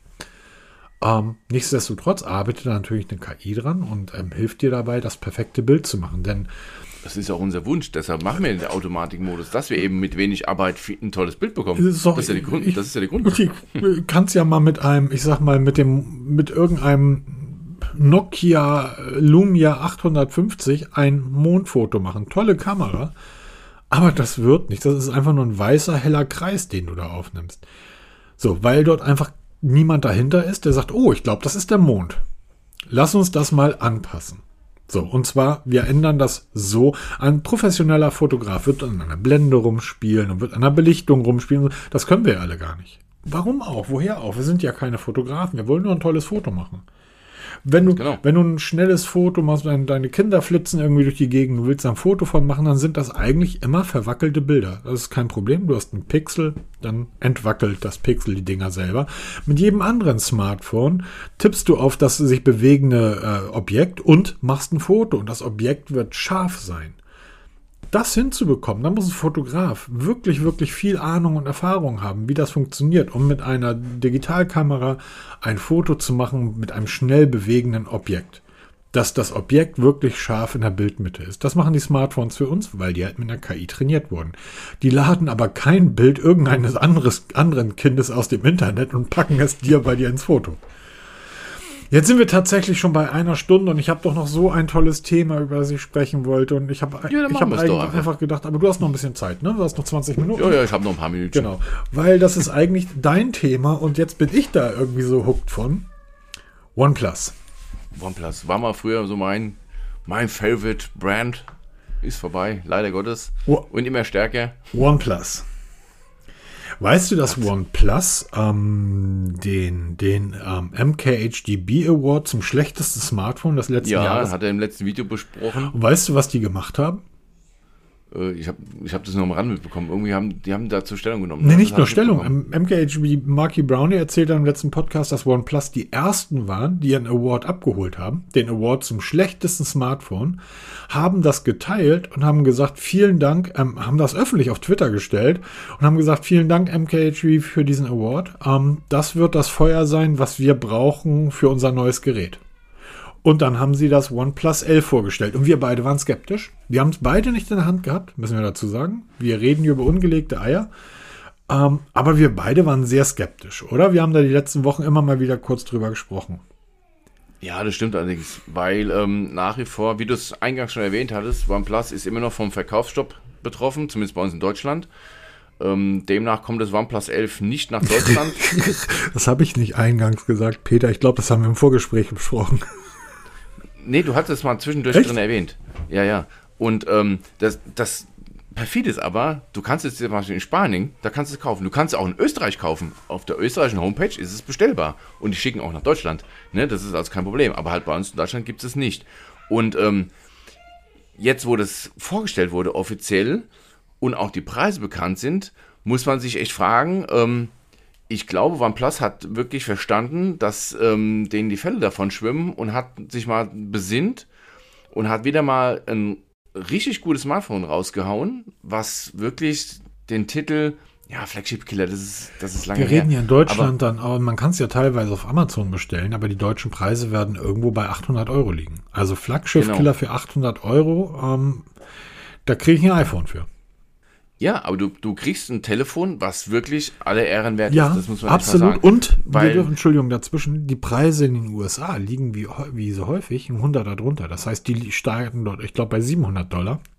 Und 700 Dollar für das Gerät, das ist dann wirklich eine Sache, über die man nachdenken sollte. Das sind 100 Dollar weniger als das Galaxy S23. Und dann bist du tatsächlich im Bereich Flagship-Killer, was OnePlus ja mal groß gemacht hat. Kannst du mal kurz erklären, was das bedeutet, dieser Begriff Flagship-Killer? Was, was waren die Ursprünge oder Anfänge von OnePlus? OnePlus ist ja mal wirklich angetreten, dass sie gesagt haben, wir bauen richtig geile Technik in ein richtig tolles Gehäuse für kleines Geld. Das war das OnePlus One. Sie haben wirklich, also das war damals ein Flaggschiff-Killer und das zu einem brachialen Preis. Das hat verkauft wie geschnitten Brot, das hat den Hype dann um OnePlus wirklich entfacht und ähm, auch lange, lange Jahre gehalten, bis sie angefangen haben, sich so ein bisschen selber zu verlieren. Das ist dann darin ge- ausgeartet, dass beim OnePlus 10T so, so Designmerkmale wie dieser Allied Slider, der bei OnePlus von Anfang an dabei war, plötzlich weg war. Oder ähm, andere Geschichten, die plötzlich dann. de- Beste Beispiel ist dieses Betriebssystem. Oxygen OS war ja immer vom OnePlus. Ist es von Oppo übernommen worden. Die haben Color OS, das ist mittlerweile verschmolzen, mehr als vielen lieb ist, obwohl es immer noch einen eigenen Namen hat, aber es unterscheidet sich faktisch kaum mehr von Color OS. Und ich glaube, dass sich OnePlus dann mit dem 11er gesagt hat, wir müssen wieder zurück zu unseren Wurzeln. Also, der Allied Slider ist wieder da. Das Feature, was damals OnePlus groß gemacht hat. Man fängt auch wieder an, so ein bisschen mit den Rückseiten zu spielen. Nicht mehr diese super glatte Glas, was du ja auch selber bemängelst, sondern wirklich wieder so Richtung Struktur. Also, so wie das OnePlus One mit dieser Sandstone-Rückseite, die heute noch einfach unübertroffen gut ist, dass du zum Beispiel, wie du jetzt gerade in einem Artikel und einem Video gesagt hast, mit diesen Folien, ne, dass du jetzt eine strukturierte Folie suchst, um diesen Grip von diesem neuen Telefon halt einfach zu verbessern. Ich habe mir tatsächlich wieder eine bestellt. 9 Euro. Kleiner Tipp am Rande habe ich auch erst danach dem Artikel und dem Video herausgefunden. Wenn ihr euch eine Folie bei, ähm, bei, äh, ähm, ähm, T-Brand. nee, den anderen, bei Oh, jetzt muss ich aber gucken, wie heißt der andere? EasySkins, bei EasySkins genau. bestellt, ja, dann legt die Folie in den Warenkorb und dann geht einfach mal eine Stunde spazieren. Lasst die im Warenkorb liegen.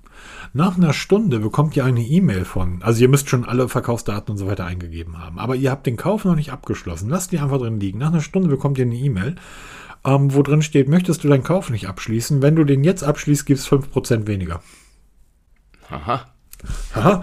So habe ich irgendwie nur 9 Euro jetzt für diese Folie gezahlt, die auch ähm, eine Grafik hinten drauf hat. Die hat so ein bisschen so ein, so ein schwarz-graues Flecktarnmuster, soll aber strukturiert sein. Das ist die, die ich jetzt gerade drauf habe, die weiße von D-Brand nicht. Die ist wirklich recht rutschig. Ähm, ja, aber die, die, Folien sind eine geile Sache. Diese Sandstone-Oberfläche. Ist, war das nicht so, dass das erste OnePlus One sogar mit, ähm, nicht mit purem Android, sondern mit, ähm, mit einem Mod ausgeliefert Ja, wurde. der Cyanogen-Mod hieß Da war der damals. Cyanogen-Mod drauf, genau, ja, ja. Genau.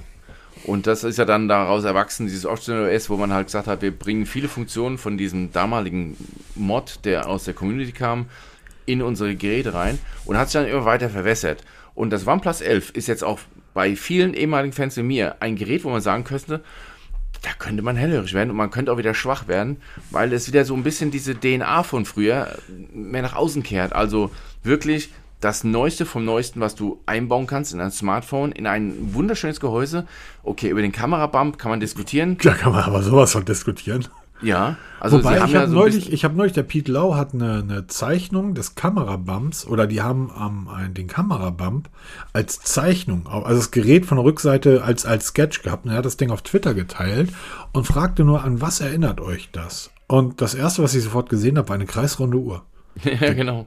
Also, was ich spannend finde, ist, dass die, dass das OnePlus 10, war das das 10er, das Vorgängermodell, ähm, den Award zum schlechtesten Smartphone bei Marquis Brownlee gewonnen hat.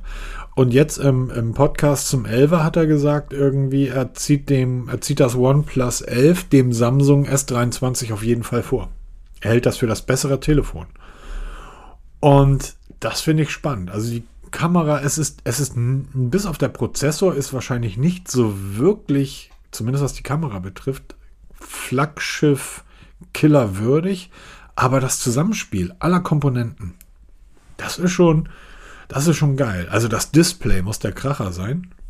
Ja, weil sie zum Beispiel, sie machen, sie gehen in die Vollen, ne? Wir haben ein 6, Ja. 6,7 Zoll Display. Das ist Standard in dieser Geräteklasse, das ist normal.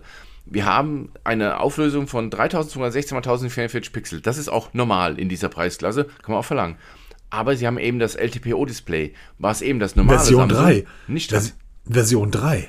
Ja. Das Ne, heißt, also das es- Neueste vom Neuen. Genau, es schaltet zwischen 1 Hertz Bildwiederholfrequenz, glaube ich, bis 144, glaube ich, waren das. Genau. Schaltet es stufenlos hin und her, je nachdem, was gerade gebraucht wird, um Akku zu sparen und effektiv Akku zu sparen. Das hat eben Samsung nicht verbaut. Und die sagen sich halt, wenn, machen wir es richtig. Und das ist genau diese DNA, die OnePlus so ein bisschen verloren hat. Zu sagen, das Beste vom Besten. Bei der Kamera bin ich nicht so, bin ich nicht so drin, das ist mehr so dein Part. Aber für, für mich als normalen Menschen liest sich das richtig gut. Und auch die Bilder, die man gesehen hat, Es ist, sind richtig gut. Es ist tatsächlich, da sind wir wieder bei der künstlichen Intelligenz und ähm, das, was auch der, der, der Apple-Nutzer da bezüglich der Samsung-Kamera gesagt hat und das, worüber wir vorhin gesprochen haben, irgendjemand muss ja diese KI trainieren. Das heißt, irgendjemand muss ja auch, du kriegst eine Smartphone-Kamera und wenn du dann Geld in die Hand nimmst, das ist so ein bisschen wie bei den Wearables, bei den Fitnessbändern, je besser du die Algorithmen dieser Bänder programmierst, desto besser sind auch die Ergebnisse, die hinten rauskommen. Dasselbe gilt auch für Kameras. Ähm, Hasselblatt ist wieder mit dabei. Aber ich glaube, sie haben diesmal auf diese ganzen Spielereien von Hasselblatt verzichtet. Letztes, beim letzten Modell hattest du diesen wahnsinnigen Quermodus, den ich geliebt habe. Ähm, ich glaube, diesmal haben sie wirklich nur die Entwickler von Hasselblatt genommen und gesagt, hier ist unsere Ka Kamera, bitte programmiert oder erstellt uns ein, ein Bild, was dem einer Hasselblatt nahe kommt oder ähnlich ist. Das heißt, die Bilder, die rauskommen, sind sehr klar, sehr präzise. Das Spiel zwischen Licht und Schatten ist perfekt. Das sind alles Dinge, da macht sich. Du, du sagst ja immer, ich will auf den Knopf drücken und ein gutes Foto rauskommt. Richtig, genau, Genau.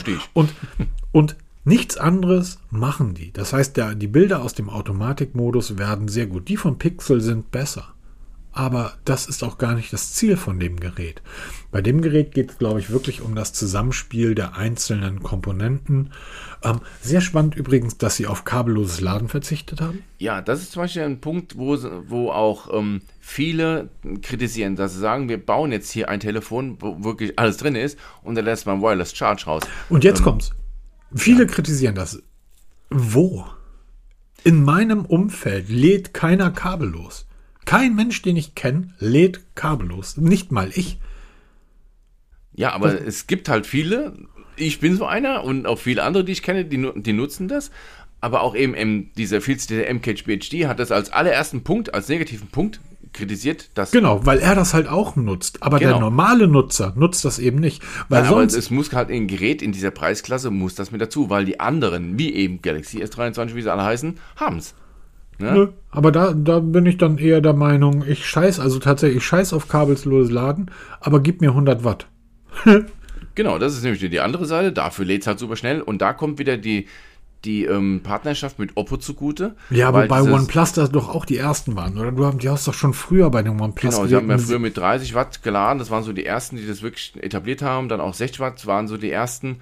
Und jetzt die Kooperation mit Oppo beschert halt 100 Watt laden. Das ist halt schon richtig schnell. Ja, klar, Xiaomi kann schneller, natürlich. Ne? Auch Realme kann schneller und wie sie alle heißen. Aber OnePlus macht eben 100, 100 Watt in Serie. Ne? Das muss man immer zugute halten. Und es funktioniert eben auch. Na, das muss man denen halt auch so halten, weil Oppo mit SuperVOC, so heißt dieses Schnellladen bei denen, wirklich mehr als genug Erfahrung hat und eben das in das OnePlus adaptiert. Und das ist wieder so eine, so eine wie nennt man es heute, diese Synergieeffekte aus Partnerschaften, die wirklich zu unserem Vorteil sind. Nicht immer nur das Schlechte sehen, oh, da Oppo verliert sie, oder nee, OnePlus verliert sich jetzt ein Oppo und geht da drin auf. Habe ich selber kritisiert, ist noch ganz lang her, haben wir das kritisiert, diese Partnerschaft.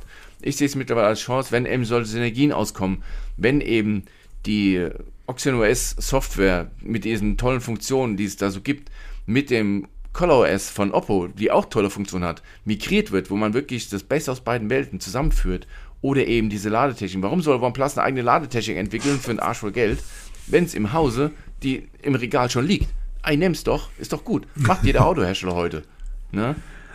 Ähm, Jetzt ist das Thema OnePlus und wir haben das, wir haben das wirklich kritisiert und ähm, auch so ein Stück weit, ähm, glaube ich, du auch ein Stück weit härter als ich, weil du ja wirklich auch jahrelang diese Produkte blind gekauft hast, mehr oder weniger. Ja, absolut. Also und. Ja, wir haben immer gesagt, wo, wo entwickelt sich das hin? Jetzt kommt das OnePlus 11 um die Ecke und die technischen Specs lesen sich hervorragend. Die Preise lesen sich sehr gut. Zeitgleich kommt aber auch ähm, das Keyboard 81 Pro um die Ecke. Ja, auch so ein Ding, wo sie viele sagen, äh, was macht jetzt OnePlus? Ein mechanisches Wie geil. Keyboard? Ja, ich kenne Leute, die wirklich ähm, einen Furz aufs kabellose Laden geben, die aber sich alle drei, vier Wochen eine neue Tastatur kaufen, mechanisch, weil die einfach Tastaturen lieben. Und geh mal in ein Tastaturforum, das ist größer als dein kabelloses Ladenforum. Da gibt es mehr Leute, die sich dafür interessieren, weil mehr Leute das nutzen. Weil wir alle schreiben auf Tastaturen. Und OnePlus bringt jetzt plötzlich eine, eine völlig geile mechanische Tastatur auf den Markt, die OnePlus gebrandet ist. Also die sieht, also wenn man sich vorstellt, wie wird wohl eine OnePlus-Tastatur aussehen, und ich rede jetzt nicht von das OnePlus 10, sondern ich rede, wie sieht eine OnePlus-Tastatur von vor vier, fünf Jahren aus, dann ist das genau so, hätte das Ding ausgesehen. Und das Design haben die Nutzer genau. mitentwickelt. Also OnePlus hat wirklich in der Community gefragt, wie wäre eure perfekte mechanische Tastatur? Und aus tausenden Vorschlägen hat OnePlus dann wirklich die beste Tastatur entwickelt, die man dann halt kaufen kann. Und es sieht, sieht schweinegeil aus, muss ich echt sagen. Ne? Also. War, ich, ja, ich bin da auch total hooked drauf und ähm, werde mir diese Tastatur, sobald sie lieferbar ist, besorgen. Dann kommt aber OnePlus noch um die Ecke und sagt, ja, okay, ähm, das OnePlus 11 scheint ja ganz gut anzukommen. Die Tastatur irgendwie haben wir auch. Ähm, was ist eigentlich mit unserem Tablet? Ach, das OnePlus Pad. Ja, genau, da ballern wir mal den da. Dimensity 9000 rein, 144 Hertz Display, 11,6 Zoll und wir machen es mehr oder weniger quadratisch. Genau. und ich gucke dieses Tablet an und denke, das ist vielleicht das schönste Tablet, was ich je gesehen habe. Mit diesem Kamerabump in der Zentrum in der Mitte. Ja.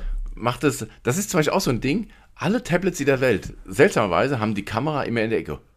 Genau. OnePlus macht jetzt einfach mal ins Zentrum rein. Ähm, Finde ich Auf die ein- Längsseite, ne? Bitte?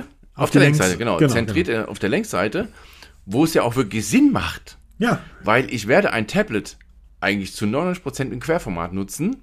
Dann nützt mir eine Kamera in der Ecke irgendwo mal gar nichts. Ja? Stimmt. Und da habe ich das jetzt wirklich im Zentrum und das ist, das ist ein, ein kleines Ding, aber das, das macht es halt aus. Ne? Und ich finde, genau das ist das, was OnePlus eben immer ausgemacht hat. Dass wir sagen, wir, wir verlassen mal diese ausgetretene Pfade und machen einfach was Neues. Und das Ding wird, glaube ich, einschlagen wie eine Bombe. Weil, Das glaube ähm, ich auch. Es ist ein richtig, es ist aus einem Alublock gefräst. Es sieht richtig gut aus. Mir gefällt der Formfaktor. Die viele, viele, die das gesehen haben, auch gerade in den deutschen Blogs sagen, ja, aber dieser Formfaktor. Das Ding sieht aus wie ein Taschenbuch. Also wenn du ein Taschenbuch aufklappst, hast du genau eins zu eins oder so ein Foldable, das, das Layout und das Design dieses Tablets. Es ist wirklich, wirklich perfekt.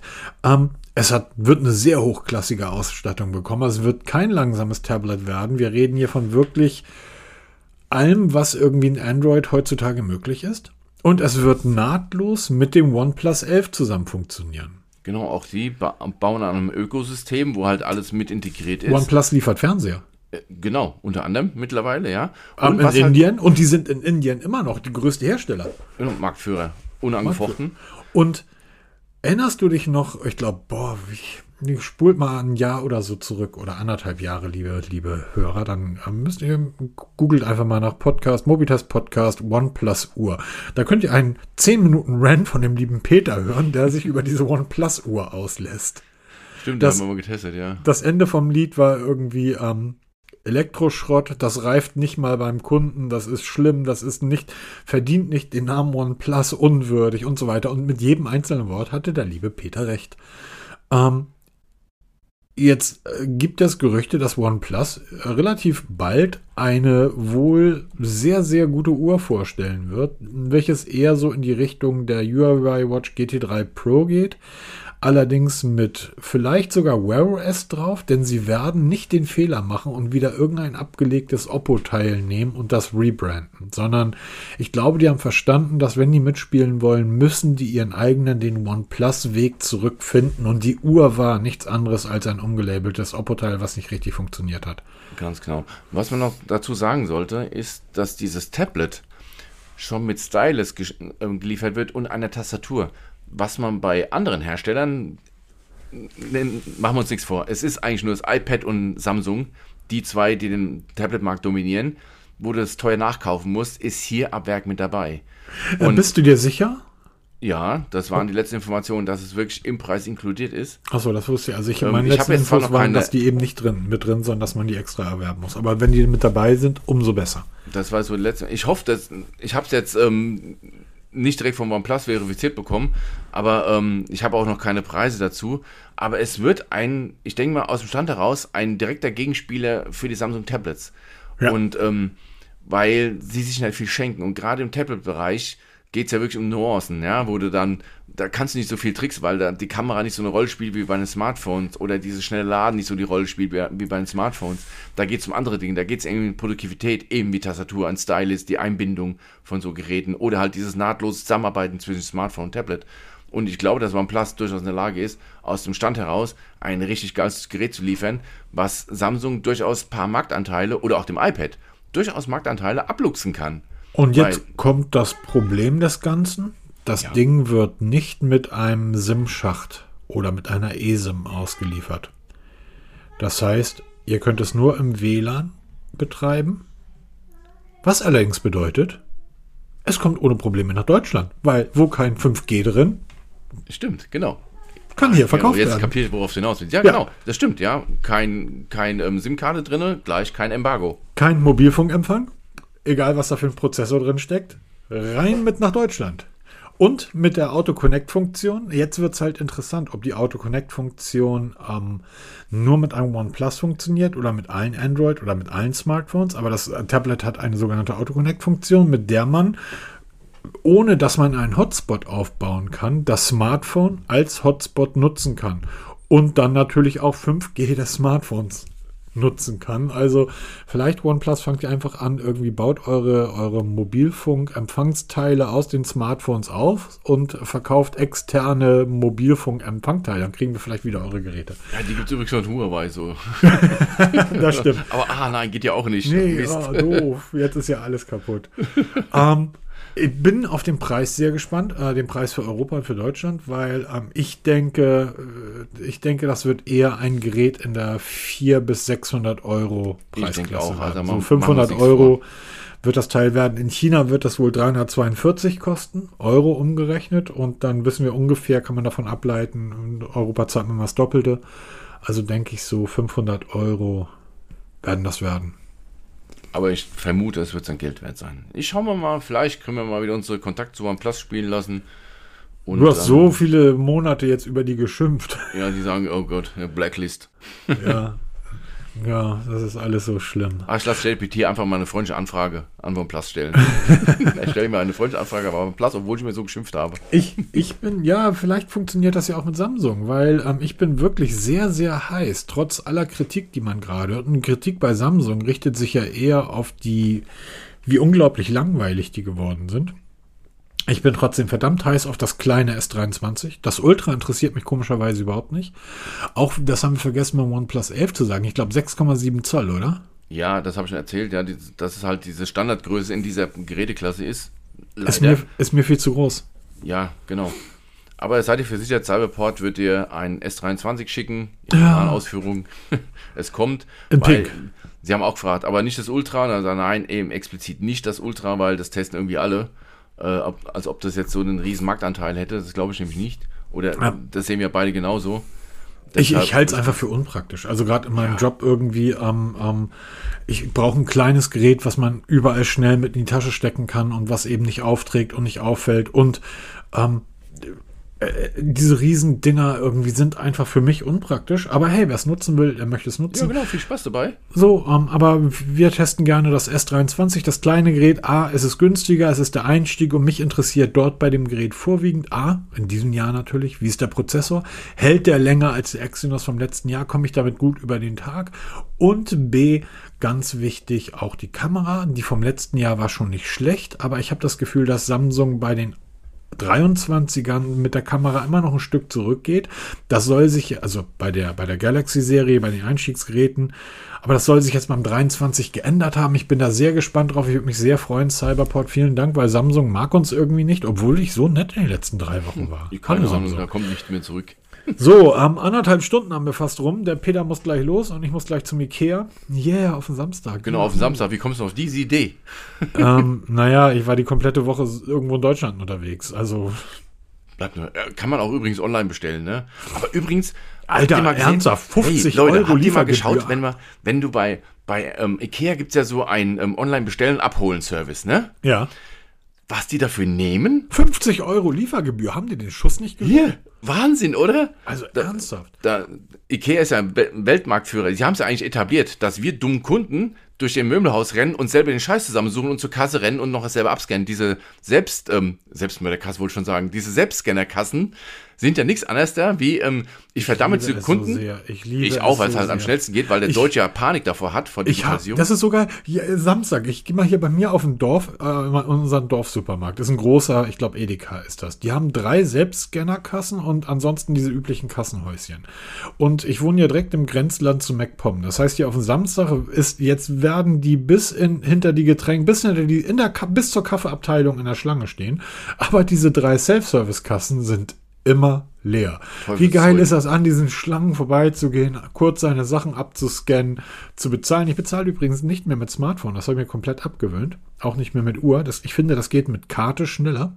Ich habe die Karte schneller raus, als das Smartphone irgendwie entsperrt. Und ähm, Herrlich. Ich liebe es und ja, ich fahre jetzt zum Ikea. Aber es macht auch wieder Jobs kaputt, ne? Im Endeffekt. Und wir machen, wir übernehmen die Arbeit von den Mitarbeitern des Supermarkts, weil wir selber scannen und das macht kannst, der Ikea. Kannst du dich noch an die glorreichen 70er, 80er Jahre erinnern, als du zum Bahnhof gegangen bist und da war so ein Schalter und hast du gesagt, ja, schönen guten Tag, ich hätte ganz gerne eine Fahrkarte nach Sylt. Und dann hat er gefragt, Sylt, Sylt, Sylt, Sylt, Sylt, habe ich hier gefunden, 7 Euro, 7 Mark 30. Und hast du 7 Mark 30 bezahlt. Heute gehe ich zu so einem Automaten, sage, ich hätte gerne eine Fahrkarte nach Sylt, sagt der Automat zu mir 43 Euro. Also Du bist der 86. Vorstandsvorsitzende der Deutschen Bahn und stehst am Automaten, kannst dich bedienen und flippst völlig aus, ne? Was sie für einen Scheiß machen. Ich, ich, ich stehe auf dem Berliner Bahnhof, ähm, wollte zurück nach Hamburg und ähm, wollte, wollte mir mein Ticket über die App buchen und konnte die erste Klasse nicht auswählen. Und sage, geht zusammen, zusammen, okay, muss dazu sagen, war Berlin, ne? Also da ist halt mit Freundlichkeit kommst du auch nicht weiter. und sag, hallo, wieso kann ich hier über die App die erste Klasse nicht buchen? Ist ein Eurocity, ist keine Bahn. Ich so, ach, ein Eurocity. Ja, das ist ja gut, habe ich zumindest die ganze Strecke WLAN. Bin ich halt zweite Klasse gefahren, hatte aber die ganze Strecke hervorragend WLAN. Ah, Deutschland, deine Digitalisierung. Ja, absolut. Herrlich, herrlich. Jo, ähm, wow, anderthalb Stunden. Ich wünsche euch ein schönes Wochenende und genießt die Momente Zeit. mal, Momente mal, stopp, stopp, stopp. Xiaomi müssen wir noch machen. Haben wir drin. Ähm, wird am Xiaomi 13, weil du ja auch nach dem Testgerät gefragt hast, wird am 26. Februar endlich global vorgestellt auf allen Kanälen von Xiaomi. Hast du ähm, gerade Shirtbuller gesagt? Äh, oh, geil, oh, lecker.